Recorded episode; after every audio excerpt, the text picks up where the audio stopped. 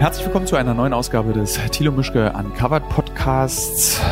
Es ist nochmal eine Spezialfolge, die wir jetzt nachschieben äh, am Ende dieser Woche, an dieser sehr ereignisreichen Woche für ProSieben, für mich als Thilo, für jeden Mitarbeiter in dieser Firma. Und wir haben uns entschieden, mal eine kleine Fragerunde, die ich ja vor zwei Tagen auf äh, Facebook, äh, Quatsch, äh, es ist jetzt auch nicht 2005, äh, auf Instagram angekündigt habe. Und ich würde jetzt gerne auf 15 bis 20 Fragen eingehen. Ähm, unser Volontär Kaspar, den ihr ja auch schon aus einer anderen Podcast-Folge kennt, wird diese Fragen stellen und ähm, mit Username und wird dann ich werde dann diese Fragen beantworten. Wir sind alle so ein bisschen im Arsch, also bitte entschuldigt es uns, wenn wir so etwas müde und durchklingen. Aber ähm, ich glaube, dass die Hörerinnen und Hörer dieses Podcasts Verständnis dafür haben. Und jetzt Schöne ist ja eigentlich auch, jetzt ist auch das erste Mal so offiziell jetzt wieder so ein Live-Podcast, also einer, der in der Woche entsteht, in der wir ihn auch hochladen. Wir können jetzt ja wirklich endlich über dieses geheimnisumwobene Projekt sprechen. Und einige hatten es auf Instagram schon geschrieben. Ja, tatsächlich, das Projekt, was in den letzten 18 Monaten in diesem Podcast immer mal wieder genannt wurde mit, darf ich nicht drüber reden? Leider, es ist genau der Film, der jetzt am Montag lief auf ProSieben über rechtsextreme Strukturen in Deutschland und wie rechts Deutschland ist. Und es ist, ähm, liebe Hörerinnen und Hörer, eine extrem große Erleichterung, dass man darüber jetzt offen sprechen kann. Und um ehrlich zu sein, dass dieser Film jetzt auch raus ist, weil er ja auch sehr lange in meinem Kopf ist. Lieber Kasper, guten Tag. Ja. Schön, dass du da bist zum Fragen stellen. Auch von meiner Seite herzlich willkommen. Ähm, ja, eine ereignisreiche Woche neigt sich dem Ende. Ja, ist geil, wie so ein Nachrichtenmoderator, der so eine Moderation abnehmen muss. Ich sitze ja auch so schön eine, hinter meinem Schreibtisch. Du sitzt doch tatsächlich am Schreibtisch mit, mit einem Kugelschreiber in der Hand und ausgedruckten Instagram-Fragen, was auch so ein bisschen 1998 ist. Ähm, ja, Kollege ja. Kasper, dann stell Wir doch einfach. einfach mal an. Genau. Ähm, die erste Frage kommt von dem User Ole Reich. Würdest du heute genauso in die Recherche gehen wie vor dem Film? Ja, das ist ja die Recherchemethode, die wir angewandt haben bei dem äh, Film, der am Montag lief. Ich vergesse mal rechtsdeutsch radikal oder genau. rechtsradikal und deutsch nee, oder deutsch rechtsdeutsch radikal. Rechtsdeutsch radikal. Äh, ist die identische Recherchemethode, die wir bei jedem unserer Themen ähm, für auch uncovered und auch bei, wenn ich alleine zum Beispiel an einem Projekt arbeite für einen Text, dann arbeite ich genau so, wie wir für diesen Film gearbeitet haben. Ich will auch jetzt an der Stelle nochmal betonen, das ging so ein bisschen unter in den letzten Tagen. Äh, es ist töricht zu glauben, dass ich ganz alleine diesen Film gemacht habe. Aber in den letzten Tagen war immer so, der Reporter und Filmemacher und Journalist Thilo Mischke hat diesen Film gemacht. Und ich finde das ähm, schade, dass die Kollegen das nicht erkennen, beziehungsweise sie wissen es ja eigentlich, dass so ein riesiges Projekt nur in Teamarbeit möglich ist. Was dieses dieser Film unterschieden hat von anderen Filmen und von anderen Reportagen, ist, dass die Teamstärke sehr hoch war. Also wir waren zeitweilig zehn Redakteure, die gleichzeitig in alle Richtungen recherchiert haben und ähm, der Zeitraum. Also wir haben wirklich 18 Monate an die, also eigentlich zwei Jahre netto, äh, brutto, wenn man sagt. Also wir haben von der ersten Idee bis zum richtigen Recherchieren. Wir haben uns dann aber für die 18 Monate entschieden, weil das der echte Recherchezeitraum war, an diesem Film gearbeitet. Und ich habe noch nie so lange an einem Film gearbeitet, aber man hat ja jetzt am Montag auch sehen können, was die Früchte davon sind, wenn man so intensiv und so lange sich mit vielen Leuten mit diesem Thema beschäftigt. Also man kommt nah an die Leute ran, man hat Zeit, man hat keinen Abgabedruck, es gab keinen Druck Druck irgendwie, wir müssen das in x Drehtagen abgedreht haben, es muss in x Schnitttagen geschnitten sein, sondern wir haben einfach unsere Arbeit gemacht und haben das Vertrauen vom Sender bekommen, wenn der Film fertig ist, dann ist er fertig. Nicht vorher und ja, später sowieso nicht. Und deswegen würde ich dieser Methode des Recherchierens, also sich auch mal privat mit den Protagonisten treffen, ohne Kamera, beim Bäcker einen Kaffee trinken, darüber reden, erstmal, wie geht's dir, wer bist du, wie funktionierst du und auch dem Protagonisten die Möglichkeit geben, mich kennenzulernen. Lustigerweise rede ich gerade so ins Leere, während ich das alles erzähle. Dabei könnte ich dich ja die ganze Zeit angucken, Kaspar. Ich kann es mich angucken, du musst es glaube, äh, Und ähm, deswegen ist es eine sehr bevorzugte Recherchemethode, die aber eben in unserer Branche und in Zeiten wie diesen eine sehr luxuriöse Recherche auch ist. Also so viel Zeit zu haben, so viele Möglichkeiten zu haben. Aber wie gesagt, der Zuschauer und auch die ähm, Presse hat das ja äh, anerkannt in guten Kritiken von Seiten des Zuschauers und aber auch von Seiten der Presse. Deswegen ich weiß nicht, Kaspar, wie hast du denn diese Recherchen wahrgenommen? Du bist ja nicht von Anfang an dabei genau, gewesen, du bist genau. mittendrin eingestiegen. Wie, wie kam dir das denn ähm, vor? Also ich glaube, den intensivsten Part der Recherche habe ich verpasst. Ich bin ja so im Februar zu der Firma gekommen. Da, erst? Ja. Mir erst, kommt das irgendwie ja. so vor, als wärst du schon ewig hier.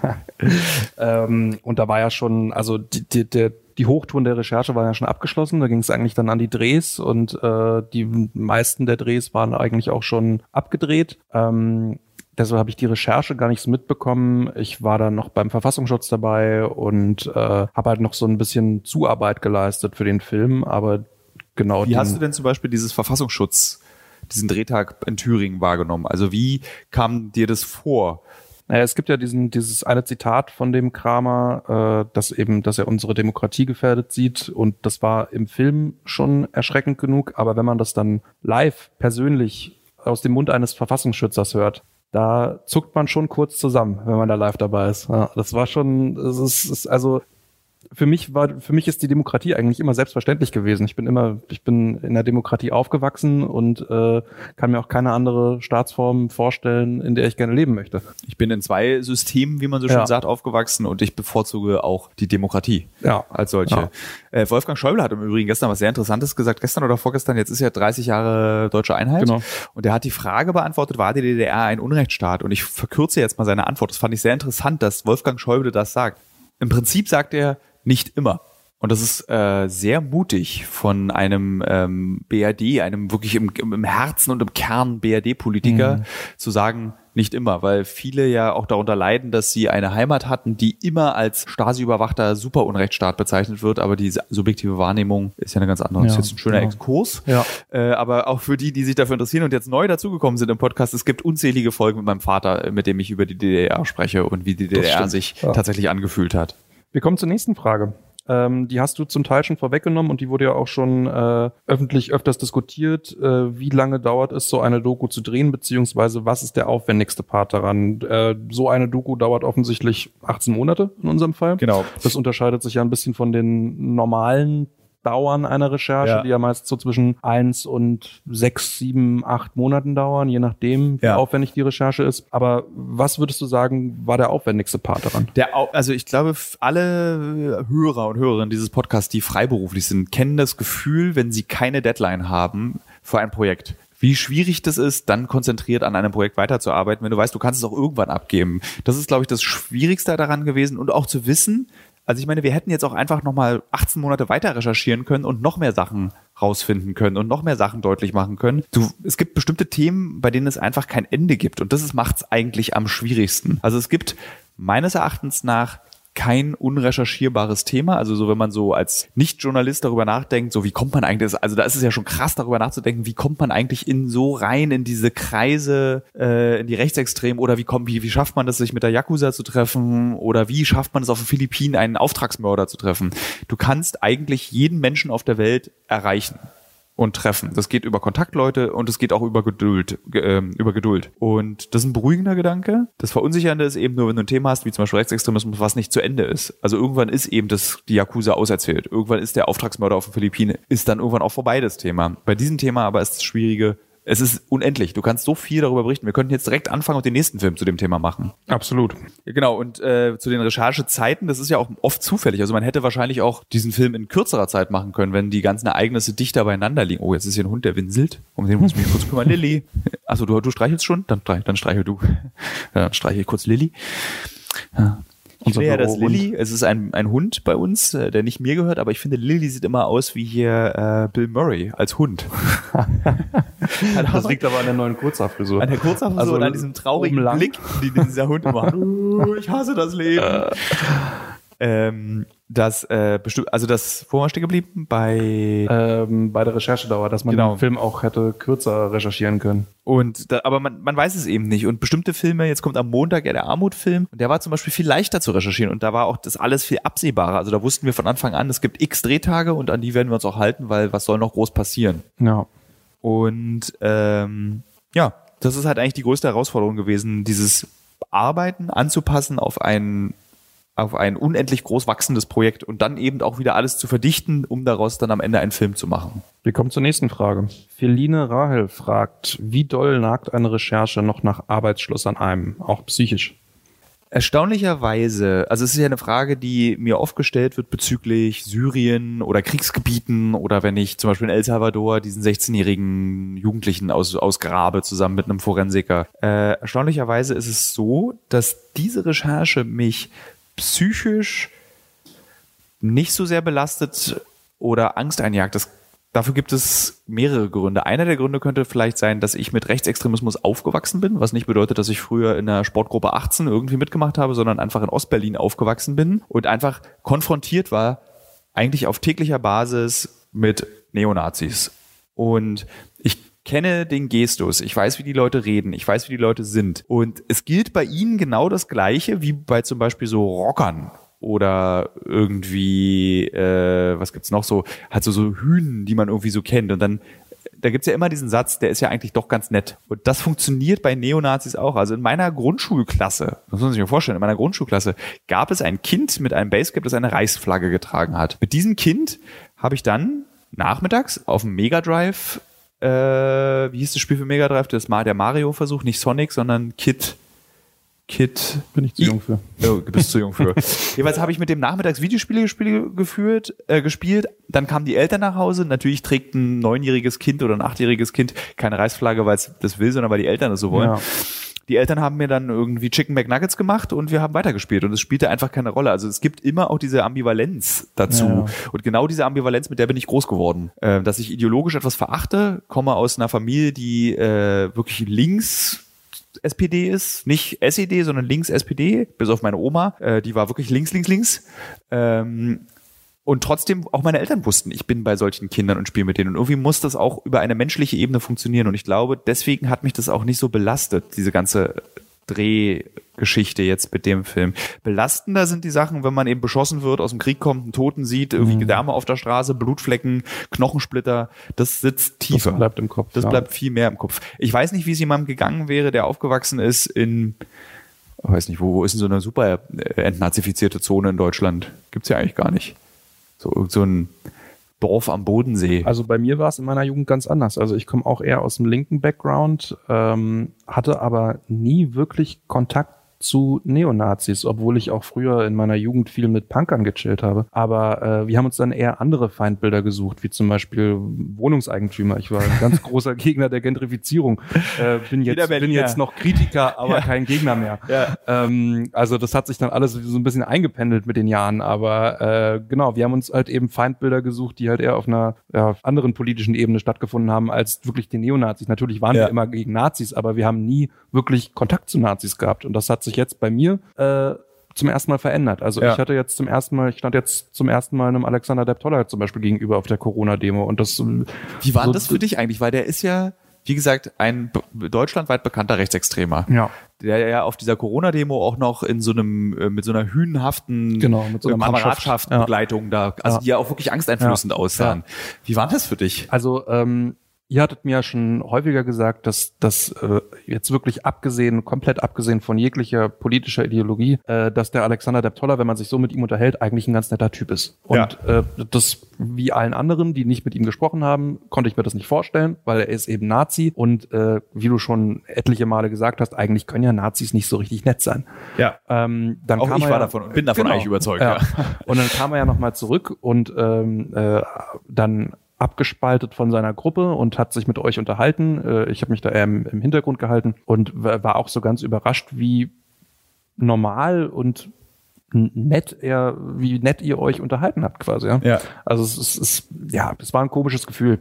Er hat auch, also um jetzt mal so einen Einblick in diese Interviews zu geben, diese vierstündigen, die wir mit ihm geführt haben, das war auch ganz interessant. Wir haben bei diesem letzten Interview, wo ich mit dem Mohammed Ali Pullover ihn auch besucht habe, sagte er am Ende des Interviews, mit, hier fühlte er sich nicht mehr wohl. Also er gab auch eben emotional zu und hat selber gemerkt, eben, dass seine eigene Ideologie, also er hat es unterbewusst gemerkt, er hat es nicht bewusst gemerkt, seine eigene Einstellung brüchig wurde einfach, weil wir uns anfingen zu unterhalten wie Menschen, die sich verstehen.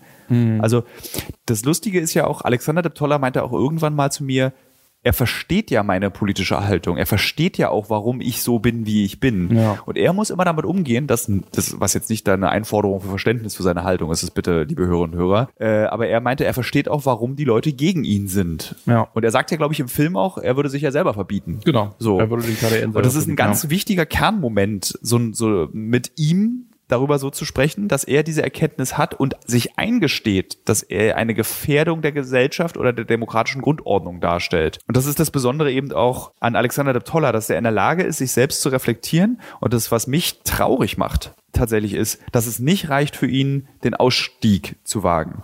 Der Grund dafür, den habe ich im Fokus aufgeschrieben, ist klar. wenn jetzt Alexander de Toller aus seiner Szene aussteigen würde, wäre er komplett alleine. Sein gesamtes, der ist 36, sein gesamtes soziales Umfeld sind irgendwie lanzerhörende äh, Palfos aus Dortmund, die irgendwie zu ihm auch aufsehen, weil er ja auch so eine schillernde Figur in dieser ganzen Szene ist. Also er ist smart, er ist redegewandt, ähm, er kann mit verschiedenen Gruppierungen sprechen, ohne dass er sich gleich mit denen kloppt. Ähm, und deswegen sehen die Leute ja auch zu ihm auf. Ja, und das Ding ist ja auch, wenn er jetzt aussteigen würde, wäre es ja kein einfacher Kontaktabbruch von seinem Umfeld, sondern nee. es wäre, es würde Anfeindungen geben. Ja.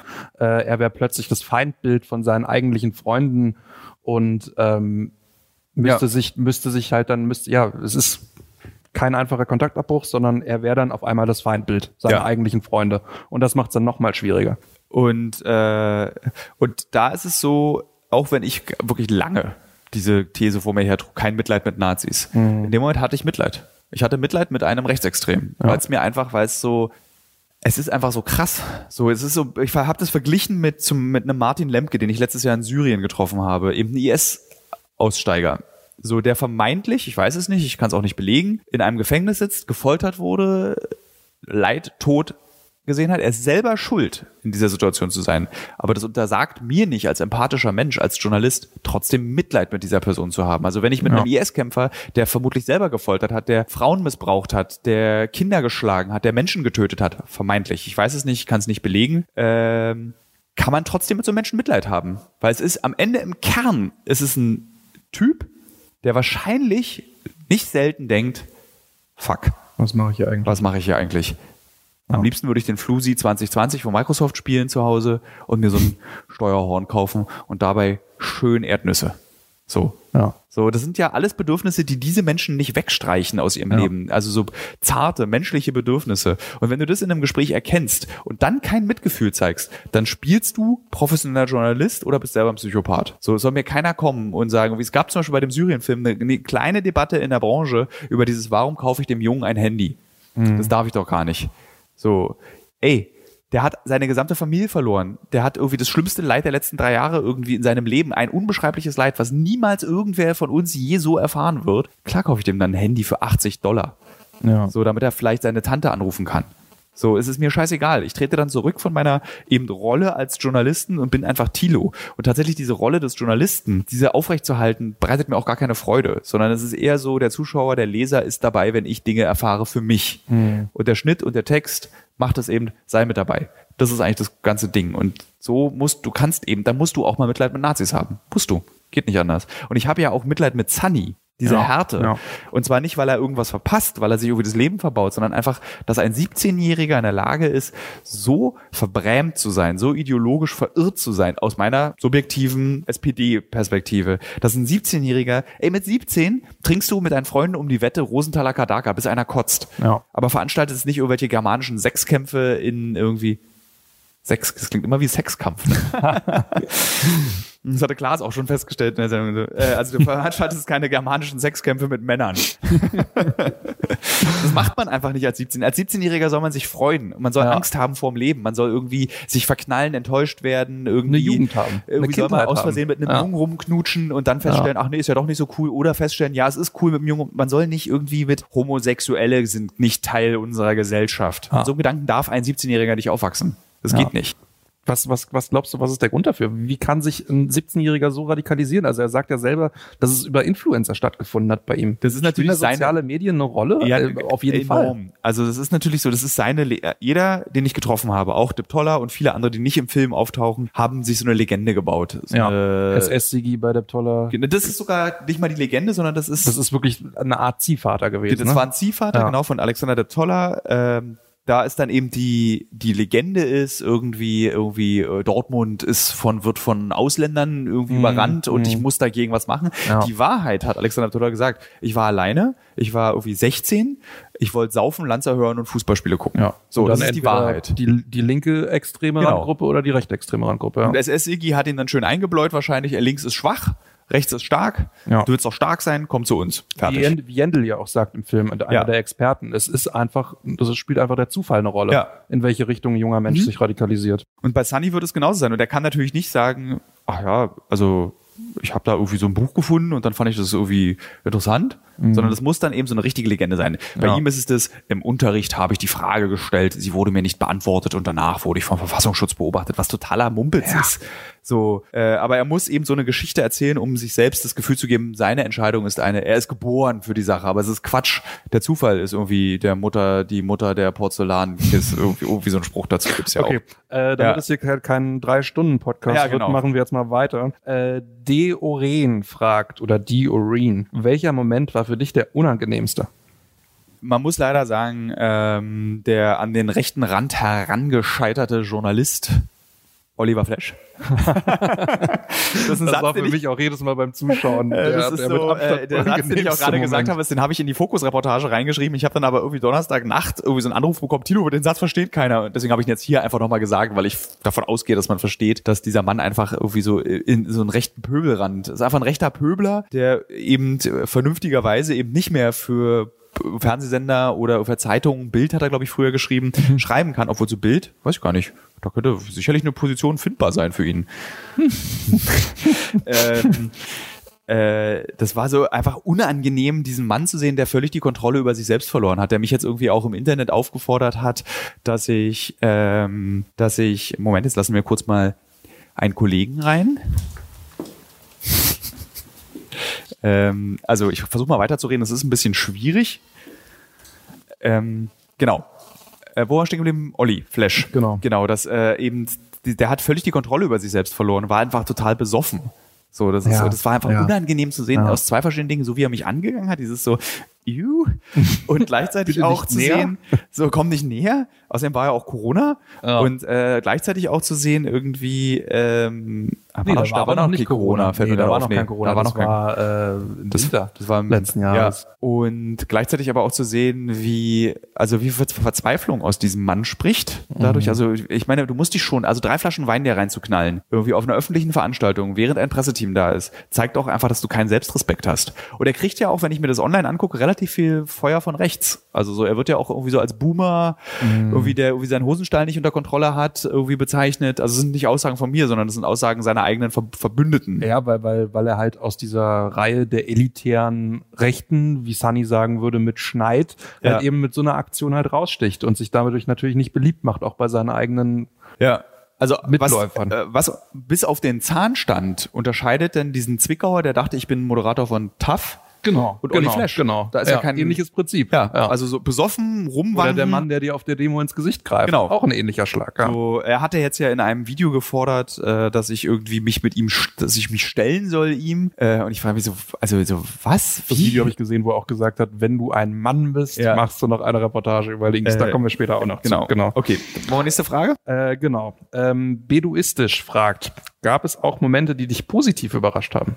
Da haben wir jetzt schon viel drüber geredet. Äh, Also erstmal diese positive Überraschung, dass ein Rechtsextremer auch ein Mensch sein kann, der auch menschlich handelt. Im Gegensatz, also auch wenn Sunny davon wenig sehen lassen hat. Das hat mich positiv überrascht. Was mich auch positiv überrascht hat, war dann, dass meine Gesprächspartner diese Nähe zugelassen haben. Also sie hätten ja auch zumachen können. Sie hätten sich auch nicht auf mich einlassen können. Ja. Sie, ähm, das hat mich wirklich überrascht. Äh, und natürlich, was man jetzt vielleicht auch mal sagen sollte, ist dieses internationale Feedback, die internationale Reaktion auf unseren Film sorgte natürlich bei uns allen für eine positive Überraschung. Ja. Hat uns sehr überrascht. Gerade besonders Washington Post. Äh, hier irgendwie Spanien, El Pai, ich kann es Ja. nicht aussprechen, El Paige. Das ist, glaube ich, eher Brasilien. Äh, El Paige. Ich krieg's nicht raus. Also, dass eben die alle darüber geschrieben und berichtet haben, Ja, also das Feedback hat uns alle sehr positiv Und überrascht. um ganz ehrlich zu sein, es hat mich auch sehr positiv überrascht, dass Spiegel, Süddeutsche Zeitung und FAZ, die eher dafür bekannt sind, alles Kacke zu finden, was Ja. auf ProSieben läuft, äh, dass Ja. das lobend erwähnt wurde. Da ist es, aber das ist so eine reine journalistische Eitelkeit. Das ist dem Zuschauer ja total schnuppe, ob Spiegel, FAZ und S Süddeutsche das gut finden. Äh, das ist, kann man sehr schön am Tatort verfolgen. Zum Beispiel, wenn ein Tatort auf Spiegel gut besprochen wird, ist er meistens unfassbar schlecht. Und wenn ein Tatort schlecht besprochen wird, ist er oft sehr gut. Also du siehst, die Kritik Ja, in den Medien ja. spielt für den Zuschauer, für den Rezipienten keine große Rolle. Ariane Hochs fragt, hat dich diese Szene versucht zu überzeugen? Nee. Das hatten wir ja auch schon, habe ich auch schon ein bisschen erklärt im Vorfeld jetzt. Ähm, sie haben es gar nicht erst versucht, weil sie wussten, was meine Haltung ist. Und sie wussten, ich will ihnen nicht etwas entlocken, sondern ich will wirklich wissen, was bewegt dich. Ich wollte nicht von ihm irgendwelche Holocaust-Leugnereien hören. Ich wollte nicht, dass die irgendwie Sieg heil oder sowas sagen. Äh, ich wollte wirklich wissen, Sunny, du bist jetzt mal für die Zeit des Gesprächs ein Rechtsextremer, aber du bist auch Sunny, der 17-Jährige bzw. 18-Jährige aus Sachsen. Erzähl mal. Kam der aus Sachsen? Ja. Äh, Thüringen? Sachsen? Ich Zwickau. Sachsen. Zwickau ist Sachsen. Sachsen. Ja. Ähm, und deswegen gab es nie den Moment, dass, also manchmal war dann irgendwie so, Tilo, hast du dir nicht schon immer mal, hast du dir nicht auch mal Gedanken darüber gemacht? Und meistens hatte ich dann ein Argument, ja, habe ich, aber es lässt sich ja belegen dadurch oder widerlegen damit. Also so deswegen, oder bestätigen. Es ist jetzt Mhm. nicht so, dass es alles, was sie sagen, lässt sich irgendwie widerlegen oder irgendwie als falsch darstellen. Aber wenn du, wenn Sunny dann zum Beispiel sagt, was ist für so ein Beispiel, äh, er findet, dass die deutsche Sprache versaut wird durch die Gendersternchen. So, dann kannst du das auch, kannst du das auch bestätigen, ohne dass du eben ein Rechtsextremer bist. Ich bin nicht der Meinung, dass es so ist, aber es gibt sehr, sehr viele Menschen, auch ab einer bestimmten Generation, die sagen, ja, ich Gendersternchen nerven mich. Mein Argument ist dann immer so, wo stört dich denn das Gendersternchen? Also, was ist dein Berührungspunkt damit? So, das ist Früher das hat auch die Leute auch gestört, dass sie sich anschneiden müssen, wenn sie Auto Eben, fahren. genau. Also, Allerdings ja. stirbt man jetzt nicht, wenn man auf Gendersternchen verzichtet, äh, auf der A10. Äh, Ja, aber was wir auch aus dem Film mitgenommen haben, dass Sprache extrem wichtig ist und dass man Sprache auch äh, entwickeln muss und anpassen muss Mhm. Ja. und ähm, mit der Zeit gehen muss. Die Sprache das muss mit man der auch Zeit gehen. ehrlicherweise mal zugeben. Die ersten Interviews, die ich geführt habe, waren furchtbar, weil ich natürlich immer in diesen Reflex gefallen bin, die Leute davon zu überzeugen, sie sind Idioten. So, ich Ja. musste auch mich erst an meine Gesprächspartner gewöhnen. Ich Ja. musste auch erst mal aufhören, sie immer sofort in den Streit reinzugehen, sondern Mhm. nee, erst mal ausreden lassen. Und das habe ich über den Verlauf dieser Recherche gelernt und wird in den nächsten Recherchen ähm, angewandt werden. Bestes Beispiel ist der Armutsfilm, der jetzt Montag kommt. Die Art, wie ich mit den meinen Protagonisten in diesem Film, der heißt nicht Armutsfilm, das ist der Arbeitstitel von ProSieben. Äh, der Film beschäftigt sich nämlich damit nicht mit zwingend mit Armut, sondern mit der Bedrohung durch Armut, weil was ja sehr gefährlich in unserer Gesellschaft ist. Aber die Gespräche, die ich geführt habe, habe ich nach ganz vielen Nazi-Interviews mit meinen Protagonisten geführt. Und ich hatte eine ganz andere Geduld und eine ganz andere Ausdauer, mit den Leuten zu reden. Und das war ganz seltsam, weil manche Gespräche haben nur 20 Minuten gedauert und ich war dann immer total überrascht, wie ist jetzt schon vorbei? Ja, komm, wir gehen mal zum nächsten Ort und unterhalten uns da weiter. Und es war dann für mich so wie kein richtiges Interview, weil ich eben nicht drei Stunden mit dem Protagonisten gesprochen habe.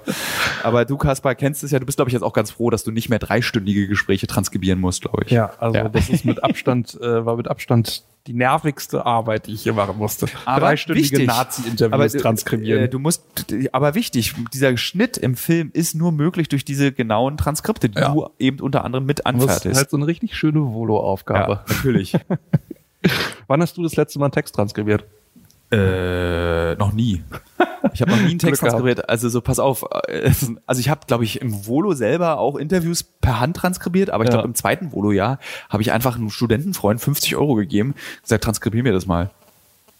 Hm. Weil ich einfach zu faul war, nicht mit Geld umgehen Das ist kann. ein guter Tipp. Und da, ich hatte ja auch, als Volo hatte ich wirklich einfach auch keine Kohle, weil es ist entweder Ja. Zugtickets draufgegangen oder jemand musste mir ein Interview transkribieren, weil ich einfach dieses Transkript so lästig fand. Ja. Äh, dass ich dann Fühl so, weil es hat ja auch, das, da ist ja keine journalistische Arbeit im Transkript. Eben, das, ist halt einfach stupides Unterschreiben. Genau. Ja. Und dann kannst du ja an dem Interview feilen, wenn du das Transkript bekommen hast. Ja. Und ich habe das, glaube ich, sehr wenig Interviews in meinem Leben transkribiert, aber aus purer Faulheit. Und Mhm. weil ich eben dachte, ey, dann nehme ich halt einen Fuffi und irgendwie, dann macht mir das ein Kumpel und transkribiert mir das. Jetzt habe ich einen Volontär namens Kaspar. Ich finde es ja immer sehr praktisch, wenn mein Leben korreliert mit den Werbepartnern und Partnerinnen, die ich habe. Zurzeit mache ich eine große Recherche zum Thema Marathon. Demzufolge muss ich natürlich auch wissen, wie man einen Marathon läuft und trainiere tatsächlich dafür. Nicht, weil ich Ü40 bin, sondern wirklich, weil ich als Journalist ein bisschen etwas über dieses Marathon-Business herausbekommen möchte. Und Teil dieses Marathon-Trainings ist ja nicht nur regelmäßiges Laufen und an den Gedanken im Kopf, die dabei entstehen, zu verzweifeln. Nee, Teil dieses Trainings ist auch Ernährung. Und wisst ihr was? Was richtig praktisch ist, ich glaube, ich könnte keinen Marathon laufen, wenn es nicht Podcasts gäbe. Und ein Podcast, den ich während des Laufens höre, um dieses alle zwei Tage zehn Kilometer Laufen für die Grundausdauer zu ertragen, ist der Powerbrains Podcast. Powerbrains, das Sporternährungsquiz, powered by Powerbar. Ist ein Podcast, in dem es um Ernährung geht, aber nicht langweilig, sondern da werden Fragen geklärt, wie ob Magnesium zum Beispiel gegen Muskelkrämpfe hilft. Zum Beispiel die Frage, wie wichtig sind Kohlenhydrate in der Sporternährung und ist es eigentlich für jede Sportart gleich? Also zum Beispiel wisst ihr ja als regelmäßige Hörer dieses Podcasts, ich bin ja auch passionierter Schwimmer und passionierte Schwimmer essen ja nach dem Schwimmen immer einen Döner. Ich kann euch schon mal sagen, da muss man jetzt keine Folge für hören, ist nicht so sinnvoll. Aber vorm Schwimmen ein Teller Nudeln ist sinnvoll. Warum? Das beantwortet eben der Power Brains Podcast. Können da zum Beispiel auch eine Frage, die mich auch schon beschäftigt hat. Können zu viele Proteine der Niere schaden? Und welcher Profi feiert seinen Sporterfolg mit Beefy und Bier von der Tankstelle? Alles Fragen, die für Sportler und Sportlerinnen wichtig sind.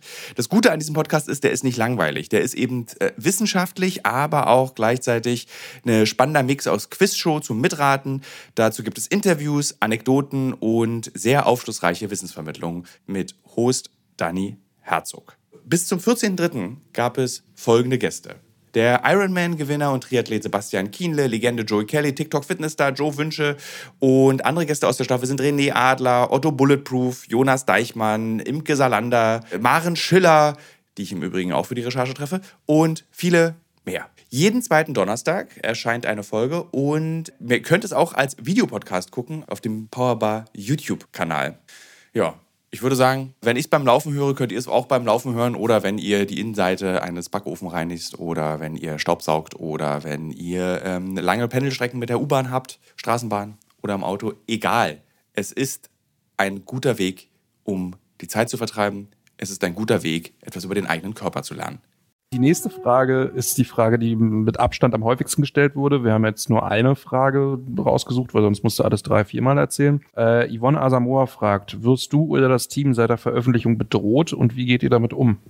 Ähm, da will ich nicht ganz ins Detail gehen, einfach aus Sicherheitsgründen. Die Sache ist die, dass wir gerechnet haben mit dem Schlimmsten mit schlimmsten Bedrohungen von irgendwie NSU 2.0 bis äh, irgendwie persönliche Morddrohungen per E-Mail äh, unterschrieben mit. Äh, aber es ist nicht so. Also so, ähm, wir kriegen kaum Bedrohungen. Wir werden, ich werde halt so ein bisschen beschimpft auf Twitter. Äh, es gibt jetzt so eine, äh, so, es gibt so Debatten, die aber die, die ich nicht als Bedrohung werte, sondern als vernünftige und richtige Debatte zu allem, was diesen Film betrifft und auch die handelnden Personen. Und ähm, aber so richtige Bedrohung, wie wir es erwartet haben, nee. Und ich, wir vermuten dahinter als Team, der Grund dafür könnte sein, dass wir eben nicht denunziert haben. Also wir haben nicht unsere Rolle benutzt, um die, unsere Gesprächspartner zu denunzieren, als Trottel oder Idioten darzustellen, sondern wir haben einfach ganz sachlich berichtet und da verpulvert die Bedrohung, weil es lässt sich schwer einen Vorwurf in unserem Film finden den man an uns stellen kann. Also da ist ja eine Frage, die kommt dann auch gleich. Das genau. ist der größte Vorwurf. Wollen wir die gleich als nächstes beantworten?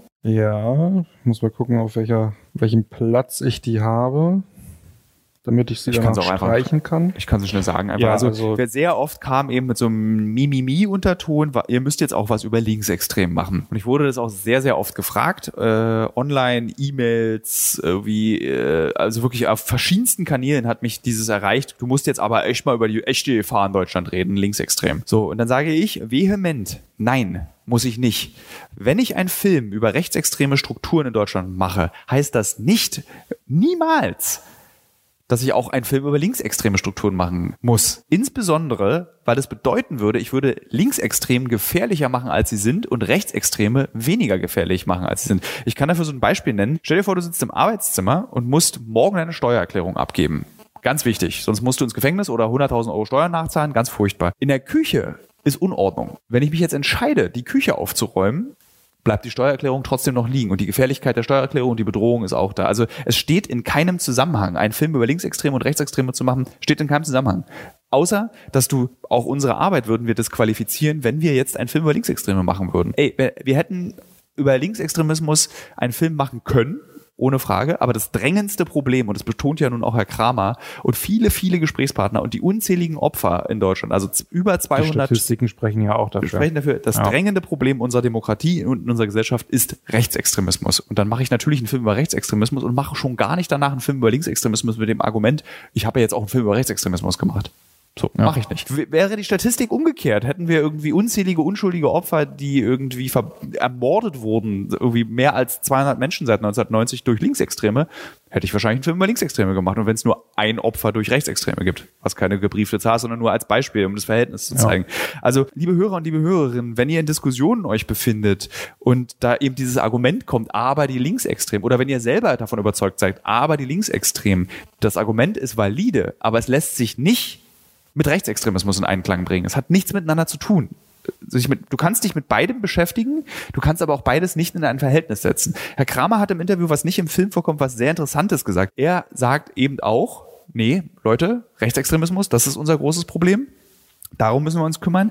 Er sagt aber eben auch, die linksextreme Szene radikalisiert sich stärker weil die rechtsextreme Szene so ultra radikalisiert ist. Also sie bewaffnen sich eben jetzt an, also in Anführungsstrichen auch, weil die Rechtsextreme so gewalttätig ist. So, und wenn man das mal bedenkt, in welchem Kontext sollte ich dann über Linksextreme reden? Also ich rede dann über die, in Anführungsstrichen, große Gefahr für unsere Gesellschaft durch Linksextreme und dann kommt vielleicht raus, oh, die sind so gefährlich, weil sie eben Angst haben und kämpfen gegen Rechtsextreme.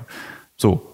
Also man, das ist alles mhm. etwas komplizierter als zu sagen, ähm, macht mal was über links, ihr habt jetzt auch über rechts geredet. Und ich kann auch wirklich jeden warnen, in einer Diskussion es als Argument zu nehmen. Man kann, ich wiederhole es nochmal, über Linksextremismus diskutieren, debattieren. Man muss, genauso wie bei Rechtsextremismus, zwischen rechts, konservativ, rechtsextrem, rechtsradikal unterscheiden und genauso muss man es auch bei links machen. Wer die, wer die irgendwie die Linke wählt, ist kein Linksextremist. In der Welt der Rechtsextremen ist man das automatisch. So, also man ist automatisch Linksextremist, wenn man die Linke wählt. In vielen ja. äh, Pegida-Demonstranten ist man, wenn man die Linke wählt, sofort irgendwie ein Zündler, der auf dem G20 einen Mercedes anzündet. Ist ja. das Gleiche. Und diese Differenzierung ist da genauso wichtig, wie sie auch bei rechts wichtig ist. Aber nochmal, es hat nichts miteinander zu tun, außer dass es sich vielleicht anstiftet. Und vor allem als Journalist ist es für mich in keinster Weise irgendein Anlass, einen Film über Linksextreme zu machen, weil ich einen Film über Rechtsextreme gemacht habe. Puh. Melanie Abler fragt, war es schwer für dich, so ruhig zu bleiben bei den Interviews? Hashtag Respekt an dich für diese Sendung. Äh, nein, es war nicht schwer für mich, so ruhig zu bleiben, weil ich auch schon gesagt habe, am Anfang bin ich eben nicht ruhig geblieben und ich habe aber dann irgendwann gemerkt, ich muss ruhig bleiben. Und ich gelte auch eher als äh, ruhigerer Typ. Man glaubt es kaum, Kaspar kann es vielleicht bestätigen. Mhm. Also ich bin jetzt nicht der lauteste. Ich suche natürlich gerne den Mittelpunkt. Diesen Narzissmus hat man automatisch, wenn man irgendwie das Bedürfnis hat, seinen vor die Kamera zu treten. Äh, aber ich bin jetzt keiner, der irgendwie mit dem lautesten Argument versucht, den anderen davon zu überzeugen, dass er Unrecht hat. Ich habe mich da aber auch verändert. Also ich war vor zehn Jahren anders. Also meine Freunde von vor zehn Jahren würden sagen, ey, Thilo war immer der lauteste in der Gruppe, hat immer versucht, alle zu überstimmen. Ähm, nun werde ich aber auch älter und die interessante Frage ist natürlich, wie hätte ich die Doku gemacht, wenn ich jetzt so 27 gewesen wäre? Mhm. Wie, wie würde ich dann mit denen umgehen? Wäre ich dann immer noch der Ba, ba, ba, ba, der Schreier und Überzeuger oder wäre ich dann noch, wäre ich dann eben so zuhörend, wie es jetzt war? Wahrscheinlich nicht. Das ist wahrscheinlich abhängig davon, wie deine politische Orientierung mit Ende 20 war. Genauso wie heute. 20, genauso wie heute. Ich glaube, ich bin mit Ende 20 der SPD beigetreten. Ah ja, okay. Ja. Oh. Na dann hättest du den Film wahrscheinlich ähnlich angegangen. Ähm, Nadine Bro fragt, kann der AfDler für seine Aussagen rechtlich belangt werden? Ich bin kein Jurist, ich bin kein Rechtsexperte. Wir haben aber in den letzten Tagen verfolgen können, dass er bereits rechtlich belangt wurde ja. durch seine Äußerungen. Das war, glaube ich, ein SPD-Politiker. Genau, ein SPD-Politiker hat ihn angezeigt wegen Volksverhetzung. Genau. Also ja. ich da, dazu weiß ich zu wenig, äh, aber er wurde eben jetzt, also er, dass die Aussagen, die er trifft, sind volksverhetzt. Ja. Ähm, aber ähm, was wollte ich sagen? Genau. Aber, da, aber es scheint so, dass er da, dass man ihn deswegen auch belangen kann. Ja. Mehr weiß ich dazu aber nicht. Bin ich mal gespannt, was dabei rauskommt. Ich auch. Ich bin sehr gespannt. Ja. Ähm, gibt es spezifische Unterschiede zwischen Rechten in West- und Ostdeutschland? Es gibt tatsächlich spezifische Unterschiede. Dazu empfehle ich das Buch von äh, meinem Kollegen Christian Fuchs, äh, das Netzwerk der neuen Rechten. Da wird es sehr genau erklärt, wie die Unterschiede sind. Man hat, wenn man mal so einen interessierten Blick in die ostdeutsche Szene wirft, hast du oft an in den Anführerpositionen äh, westdeutsche Rechtsextreme, die rübergemacht haben, also zu uns in die Zone. Und, äh, und die, die Verführten, was sie nicht entschuldigt als Verführte, sind dann doch oft irgendwie so ähm, Bomberjackendorfis oder eben äh, solche Leute wie Sunny Kujat. Ähm, also zum Beispiel, man muss auch mal die Rolle betrachten zwischen Sunny Kujat und Alexander de Toller. Also so, wer nimmt ja. da wie Einfluss auf wen? Und die bis jetzt, also die Ost, also sagen wir mal, die neuen Bundesländer, die auch gar nicht mehr so neu sind. Da ist es sichtbarer, auch im Stadt- und Straßenbild. Und im Westen ist es älter vor allen Dingen. Also die Szene ist viel, viel älter, habe ich das Gefühl. Und nicht so sichtbar. Und äh, die Gründe dafür, die lassen sich in äh, unzähligen Magister- und Masterarbeiten in Deutschland nachlesen. Nochmal Ariane Hochs fragt, hat sich Sunny nach der gestrigen Ausstrahlung noch bei dir gemeldet?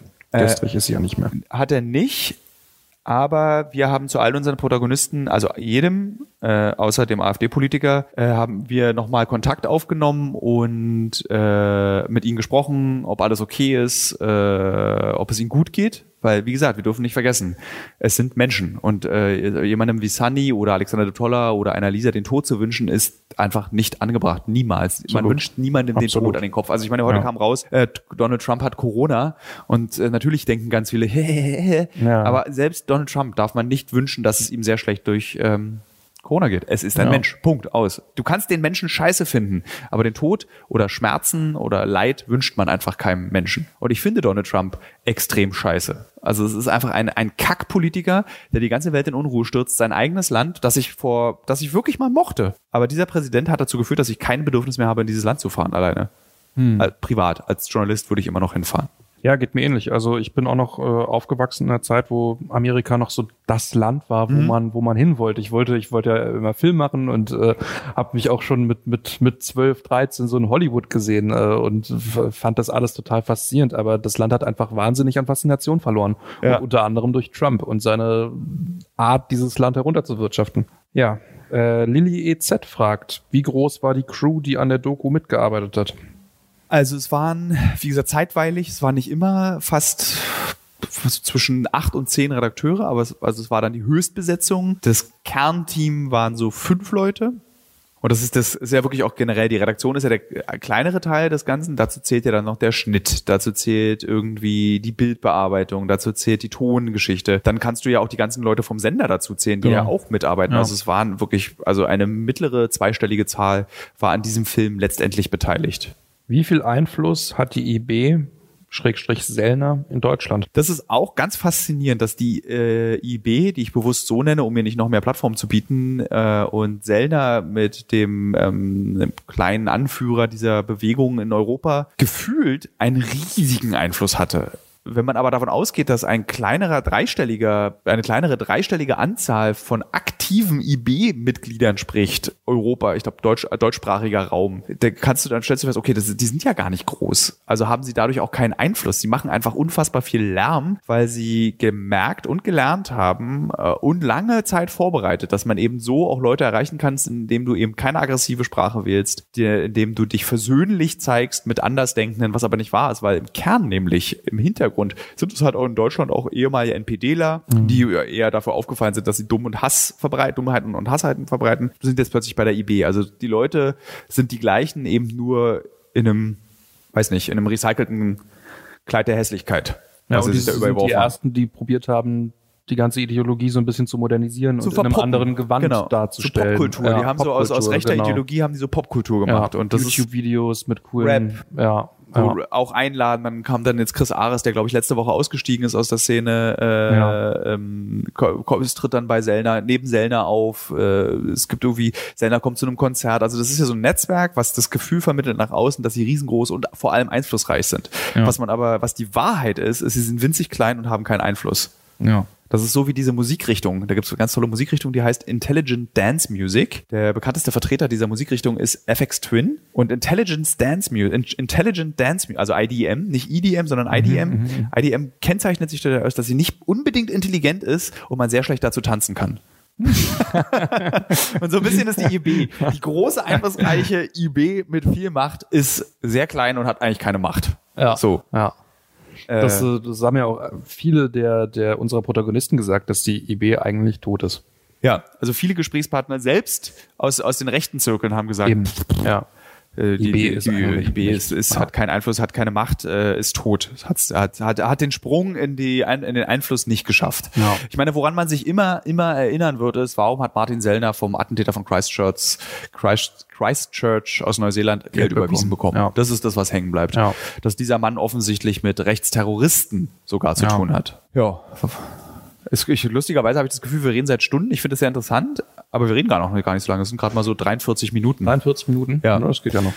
Und ähm, ja, haben wir noch eine Frage? Ja, wir haben noch einige. Okay. Also äh, ein bisschen Zeit musst du dir noch nehmen. Ja, mache ich. Aber ich meine, wir können ja wieder dieses leere Tilo Mischke versprechen. Äh, wir machen dazu noch unbedingt noch eine zweite Folge. naja, genug Futter haben wir. Ja. Also ach, das Ähm. kann ich auch noch mal erzählen. Als ich diese Frage bei Instagram gestellt habe, stellt mir eure Fragen. Ich glaube, ich habe so 2000 Fragen bekommen und die- Auswahlmethode dieser Fragen war nicht etwa journalistisch und sauber, sondern ich habe mit meinem Finger so hochgescrollt auf meinem Telefon und immer einen Screenshot gemacht, einfach per Zufall. Plopp, plopp, Also es plopp. war eher eine, eine, eine zufällige reine Auswahl der zufällige Fragen. Auswahl der Fragen. Ähm, kommen wir zur nächsten. Digitalfabrikation fragt, wie spielt QAnon in diese rechten, in diesen rechten Mix in Deutschland rein? Das ist ganz erstaunlich, dass wir so beknackte Verschwörungstheorien, wo so irgendwelche Kindernieren ausgesaugt werden, damit Joseph, Präsident Biden irgendwie sich so Adenochrom, also so Xavier Naidoo Quatsch Xavier und so, Quatsch, genau. äh, Verjüngungsblut. bei den Protagonisten, die ich getroffen habe, überhaupt keine Rolle. Und ich zitiere jetzt einfach mal Alexander de Tolle auf diesem tollen Gespräch, was wir geführt haben auf der Corona-Demo in Berlin, was im Übrigen von den Anhängern dieser QAnon-Bewegung und auch von all diesen Verschwörungstheorien heimlich gefilmt wurde, dieses Gespräch. Und jetzt kann- möchte ich euch mal ein Beispiel geben für die, für das Wahrheitsempfinden dieser Menschen. Wir wurden heimlich dabei gefilmt, wie Dip Toller und ich uns unterhalten auf dieser Demo und dann wurde ein TikTok-Video hochgeladen, was auch gar nicht wenig Views hatte, auf dem drauf stand, die Mitarbeiter vom ZDF, hier in grün getarnt, unser Kameramann hat ein grünes T-Shirt angehört, unterhalten sich, sprechen sich mit den Störern ab. Und das war dann die Wahrheit. Ja. Also wir, die ProSieben-Reporter, haben einen Protagonisten in unserer Doku getroffen, Ja. unterhalten uns mit ihm und wurden von den Besuchern dieser wahrheitssuchenden und von der Wahrheit überzeugten Menschen als ZDF-Mitarbeiter identifiziert, die sich in grün getarnt haben und mit einem Störer absprechen, damit wir die Bilder haben von Rechtsextremen Genau. auf Also wir haben Demos. die Nazis eingeschleust Genau. und filmen nur sie ab, damit wir ein einheitliches Bild haben. Und Sehr schön. ihn habe ich auch gefragt auf dieser Demo, meine so, was, was hältst du denn von diesem ganzen, was hier so proklamiert wird und er dann so, ja, ich gucke mir das mal an, aber also ernst zu nehmen, also ist, nee, also jetzt hier, also das war seine Reaktion. Also ich habe ihn aber allerdings auch gefragt, als er neben der brasilianischen Bauchtanzgruppe, dem Volkslehrer und irgendwie Krapfenverkäufern stand, die irgendwie eine Gay Pride Flagge schwenkten, äh, gefragt, wie er, das ist ja eigentlich für ihn, das ist ja jetzt hier schon eine Therapiestunde, so, ich meine, mehr Toleranz geht ja nicht, wenn alle Leute gleichzeitig Ja. miteinander diskutieren. Und dann aus Verzweiflung so, also äh, ich bin bekannt dafür, tolerant zu sein. Okay, ähm, Romano Safran fragt, warum verbietet man nicht solche Merchandise-Produkte? Das ist eine interessante Frage und diese Merchandise-Produkte werden auch verboten. Also du, wenn du dir, wenn ihr mal sowas findet auf der Straße, so ein Aufkleber oder so ein Beutel seht oder so, dann müsst ihr mal darauf achten, dass es, die sind, die sind so seltsam, sehen die auch aus, da, weil sie immer ganz knapp vorbeischrammen an der Gerichtbarkeit. Äh, früher zum Beispiel, ähm, als jemand, der früher tatsächlich auch in der linken Szene unterwegs war, also ich habe tatsächlich mit 16 versucht, Marx zu lesen, aber nur um Frauen beeindrucken zu können, nicht um wirklich Marxist zu werden. Und dadurch rutschte man automatisch so ein bisschen in diese linkere Szene rein. Da gab es ein ganz beliebtes Motiv, dieses, äh, was es auch in diesen Kaugummi-Verpackungen gab es ja immer dieses Kaugummi in Papier spucken, Papier zusammenknüllen und in den Mülleimer werfen. Und dieses Bild von dieser stilisierten Figur, die etwas in den Mülleimer wirft, wurde mit einem Hakenkreuz gemacht. Das wurde verboten. Dieses, dieses linke Motiv wurde verboten, weil eben ein Hakenkreuz sichtbar war. Ja. Die Umgehung des Verbots ist, dass das Hakenkreuz heute halb in diesem Mülleimer steckt. Also dass es nicht ganz sichtbar ist, sondern nur zur Hälfte erkennbar ja, ist. ja. Und das macht die rechte Szene genauso mit all ihren Beuteln und Tüten und Aufklebern und Heften. Und deswegen heißt das Heft auch nicht I Love Natursekt oder I Love Nationalsozialismus oder I Love Nationaler Sozialist, sondern das heißt eben NS. Also genau das, was Brück im Film, wie Brück im Film argumentiert, daran scheitert, dass in, in, der, in, der, in der Justiz, dass es halt eben nicht verboten werden kann, weil da eben nur sechs Buchstaben Genau. Und ich stehen. finde das auch vernünftig, dass nicht alles sofort verboten wird. So, ähm, und ich habe auch was ganz Interessantes gelernt. Ich war zum Beispiel jemand, der früher sehr gerne Wolfenstein 3D gespielt hat. So, ich habe dieses Videospiel geliebt. Äh, und in diesem Videospiel gab es Hakenkreuzflaggen und es wurde indiziert wegen dieser Hakenkreuzflaggen. Und auch die Neuauflagen dieses Spiels äh, mussten die Hakenkreuzflaggen entfernt werden. Und ich habe dann immer gesagt, das ist doch Quatsch. Mittlerweile ist tatsächlich der Rechtsstand so, dass in Videospielen Hakenkreuzflaggen im Kontext gezeigt werden dürfen. Also dieses Verbot wurde aufgehoben. Und ich habe von, ich glaube, Herr Kramer hatte mir das erzählt, oder irgendjemand im Rahmen der Recherchen, die Hakenkreuzflagge ist nicht verboten, weil die Zeit verboten ist oder weil die Typen irgendwie, äh, weil die Fahne böse ist, sondern es ist verboten, um die Opfer zu schützen. Mhm. Damit nicht jemand sich eben irgendwie am äh, 27. Januar, am äh, Holocaust-Gedenktag, am internationalen, aus Spaß eine Hakenkreuzflagge vors Fenster hängt, damit ja. nicht Leute mit Hakenkreuzen durchs Brandenburger Tor laufen, weil wenn sie nicht verboten wäre, würden das äh, Splitterparteien wie die Rechte oder der dritte, Weg machen, damit eben die Menschen, die darunter so gelitten haben, nicht verletzt werden. Und das finde ich ja. ein ganz interessanter Gedanke. Also jeder, der auch in der Debatte, das ist eine häufig geführte Debatte, dieses, ah ja, die Hakenkreuzflagge kannst du doch erlauben. Also pff, so Geschichte, ist doch schon so lange her. Wenn man das aber aus der Opferperspektive betrachtet, dann versteht man es ein bisschen mehr. Und da wären wir auch wieder bei diesem Thema, was so wichtig, äh, bei diesem, ja, bei diesem Thema, was so wichtig bei der ganzen Debatte über Rechtsextremismus ist, Empathie. Wir müssen empathisch bleiben im Gespräch mit Rechtsextremen, aber auch eben zu den Opfern, na logischerweise. Und es darf Verbote geben, wenn die Empathie auch gestört ist und nicht nur die Demokratie. Und ich finde dann, das Argument kann man gelten lassen. Das wäre eigentlich ein wunderschönes Schlusswort gewesen. Aber wir haben noch ein paar Fragen. Ja, machen wir, noch. machen wir weiter. ähm, Designerstück fragt, wie ja. geht man am besten mit AfD-Sympathisanten um, beziehungsweise kommt mit ihnen ins Gespräch? Gute Frage. Das ist ganz kompliziert. Also, wenn diese AfD-Sympathisanten sich, und das ist auch eine Aussage von Herrn Wiechmann aus unserem Film, der die bei Exit äh, in der Aussteigerorganisation ja. Exit tätig ist, es bringt nichts, auf eine AfD-Wahlveranstaltung zu gehen und irgendein AfD-Wähler dort irgendwie anzugehen und zu sagen, du bist ja ein Idiot, warum willst du denn so eine Scheißpartei, das sind doch alles Nazis. Das führt nur zu, dieser Wähler fühlt sich in seiner Aussage bekräftigt. Ja. Was aber unsere demokratische Verpflichtung ist von jedem, also wir haben ja auch eine Verantwortung. Wir können die Demokratie nicht nur einfach so hinnehmen, sondern wie du schon gesagt hast am Anfang, du hast, du hast einfach darin gelebt, so ist es. Aber jeder von uns, der dieses Land, diese Gesellschaftsform, diese politische Form liebt, hat auch eine Aufgabe. Und die Aufgabe ist es eben, diese Demokratie zu verteidigen. Dazu muss er nicht zu irgendwelchen Waffen greifen, dazu muss er nicht irgendwie die Fäuste heben, dazu muss er sich nicht eine Fahrradkette nehmen und irgendwie auf Demos gehen. Er muss Leute in seinem Umfeld, in seinem persönlichen sozialen Umfeld ansprechen. Wenn er feststellt, da neigt jemand dazu, antidemokratische Einstellungen zu haben, da neigt jemand dazu, rechtsextreme Gedanken in sich zu tragen. Und es geht auch nicht darum, die Person davon zu überzeugen, dass diese Person dumm ist. Es geht auch nicht darum, die Person davon zu überzeugen, dass sie Unrecht hat, sondern auf diesen Menschen zugehen, dem Menschen zart erklären. Warum willst denn du das? Erklär es mir. Ich erkläre dir, warum ich so denke, warum ich denke, dass die Demokratie das Richtige ist und du erklärst mir jetzt, warum du dafür bist, dass andere Menschen leiden sollen unter deiner Einstellung. Weil deine Einstellung setzt voraus, dass Menschengruppen ausgeschlossen werden. Ganze Gruppen und dass Menschen unterdrückt werden. Erklär es mir einfach. Und ich will es verstehen. Nicht, ich will dich überzeugen, dass ich recht habe. Und das ist unsere Verantwortung. Und das ist das, wie wir mit diesen Menschen reden sollen. Also wenn wir Weihnachten am Armutstisch sitzen und der beknackte Onkel oder die blöde Tante plötzlich anfängt, irgendwie rassistische Sachen zu sagen, rechtsextreme Sachen zu sagen, dann leistet Widerspruch, aber so, dass der andere euch versteht. Nicht, dass der andere sagt, na, du bist ja sowieso ein Linker, sondern einfach, ich bin kein Linker, sondern ich bin dein Neffe oder mhm. deine Nichte. Heißt das, ist das das Verhältnis? Ja, ja. ja. So. Und ich möchte nicht, ich mache mir Sorgen um dich, lieber Onkel, liebe Tante, lieber Vater, lieber Oma, lieber Opa, ist ja egal wer, weil ich nicht, weil ich will, dass wir als Familie friedlich und friedvoll miteinander umgehen können. Und so erreichst du diese Leute. Und so musst du mit diesen Leuten umgehen. Und zwar jeder von uns. Und ich weiß, dass fast jeder von uns in unseren Familien gibt es solche Leute. Und wir dürfen sie nicht ausschließen, sondern wir müssen sie an uns ranholen, an uns randrücken und wir müssen mit ihnen reden. Und das halte ich für wichtig. Und zwar enorm. Das ist die einzige wirkliche, echte Waffe die wir haben, ist Empathie. Und wenn wir die abstellen, dann haben wir verloren. Dann ist unsere Gesellschaft, dann entfernen wir uns immer weiter voneinander, dann werden die Leute immer mehr ausgegrenzt. Redet mit den Leuten, haltet die hunderten E-Mails mit Links zu YouTube-Videos aus, sagt, das ist okay, aber vergiss nicht, du verletzt mich und du verletzt andere, die du kennst, nicht mit dieser Einstellung. Und das hilft.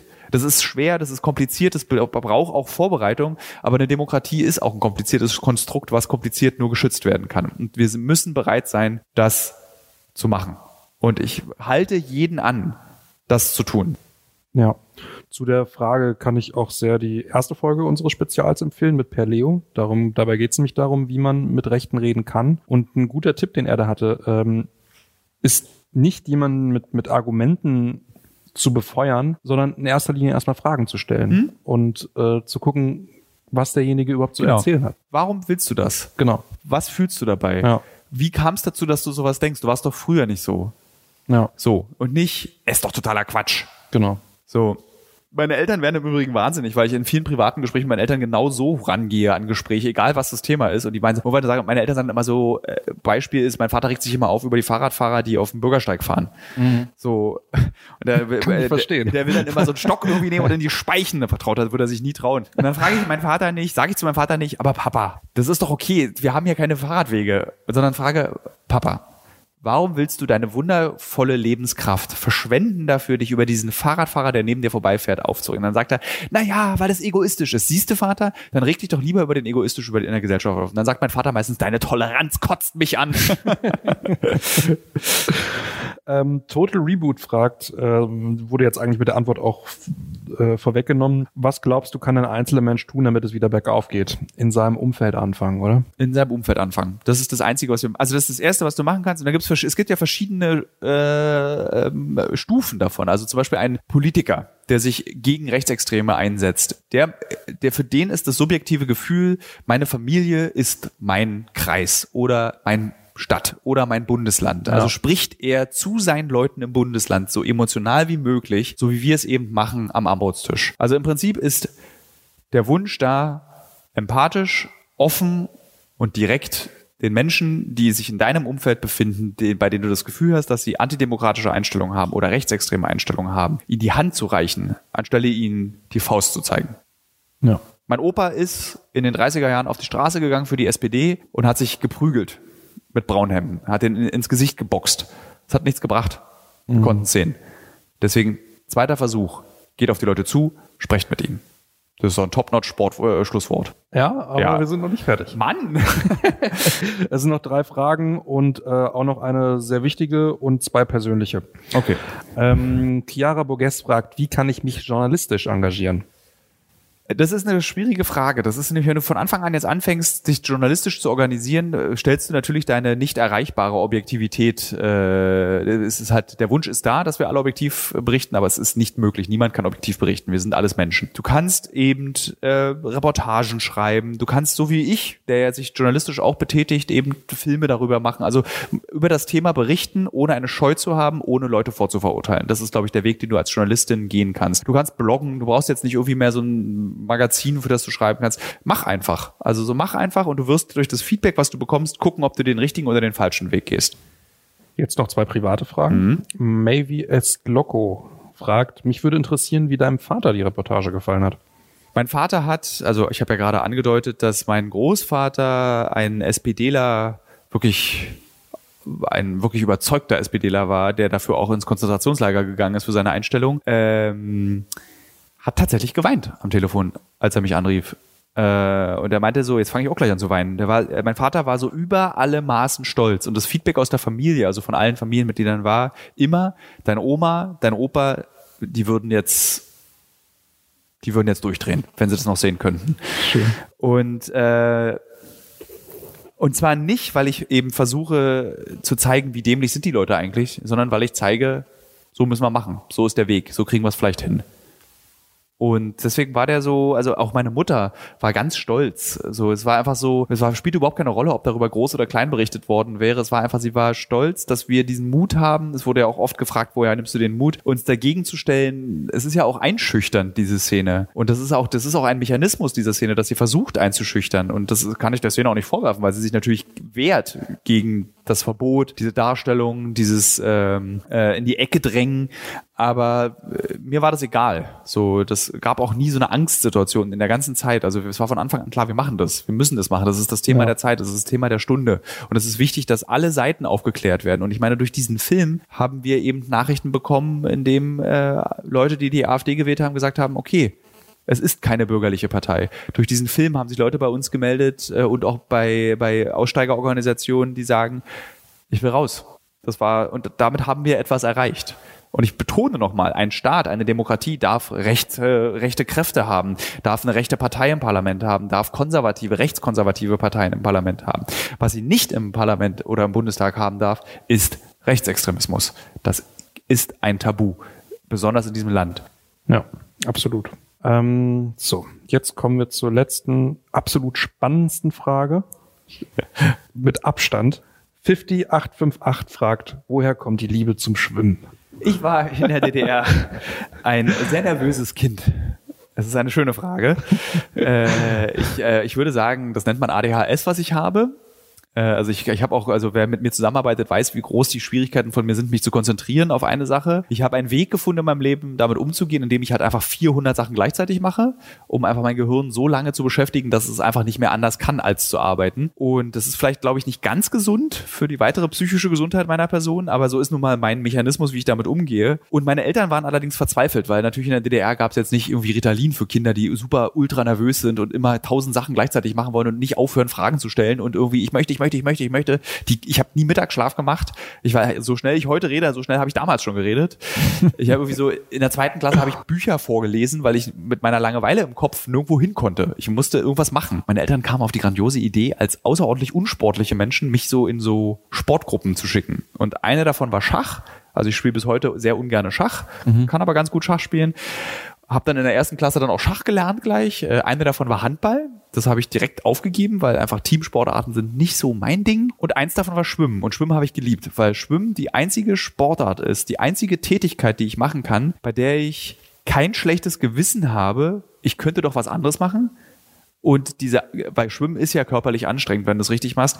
Ich denke an nichts anderes als Zug, Zug, einatmen, Zug, Zug, einatmen, Zug. Und das ist wie Meditation für mich. Ja. Und deswegen liebe ich Schwimmen so. Und eingeführt habe ich es wieder in meinem Leben vor zweieinhalb Jahren ungefähr, als nach der zweiten Staffel Uncovered mir die Haare ausgefallen sind vor Stress. Also ich hatte dann so kreisrunden Haarausfall.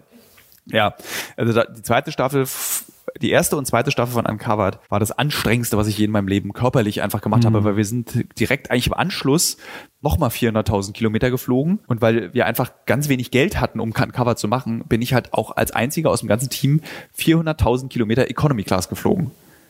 Also wir konnten einfach, ich, ich wollte jeden Pfennig benutzen, damit wir die Filme gut machen. Aber spätestens bei Haarausfall durch Stress hätte doch der ein oder andere Psychologe dich schon auf einen Burnout diagnostiziert. Ja, ich habe es ja nicht gemerkt. Ich war ja so glücklich. Es hat mich ja, Ja. alles. Ich, bis heute macht mich ja jeder Drehtag, jede Geschichte, es macht mich ja wirklich von innen heraus ultimativ glücklich. Deswegen Ja. spüre ich diesen diese Erschöpfung nicht. Die kommt meistens zum Ende des Jahres hin. Ähm, aber die, da habe ich ja diesen Psilocybin-Podcast, habe ich mal dazu gemacht. Da hilft dann immer so drei Wochen lang alle drei Tage ein Käpselchen Psilocybin zu nehmen in kleinster Dosierung äh, und komme dann damit ganz gut zurecht. Ähm, und eben dann habe ich beschlossen, okay, ich gehe jetzt wieder schwimmen. Und das hat wirklich so, um dieses lustige Wort instantan mal zu verwenden, das hat augenblicklich, also instantan, geholfen. Also ich war dann sofort ruhig, was dazu ja führt für regelmäßige Hörer dieses Podcasts, dass ich an den bizarrsten Orten der Welt Schwimmhallen suche und in diese Schwimmhallen gehe. mein Favorit ist bis immer noch, bislang noch das Diplomatenhotel in Bagdad, wo ich mit einem Sechs-Wagen-Konvoi hingefahren wurde, damit ich schwimmen gehen kann. Also man kann fast ein Buch draus machen aus den, wie kommt, wie findet Thilo seine Schwimmhalle? So, ich denke So, mal, wir machen bestimmt ja. noch mal eine zweite Fragerunde. Können wir gerne machen. Äh, Wenn die Zuhörerinnen und Zuhörer das auch wünschen, du kannst ja nochmal so eine Instagram-Umfrage machen, ob das gewünscht ist. ja.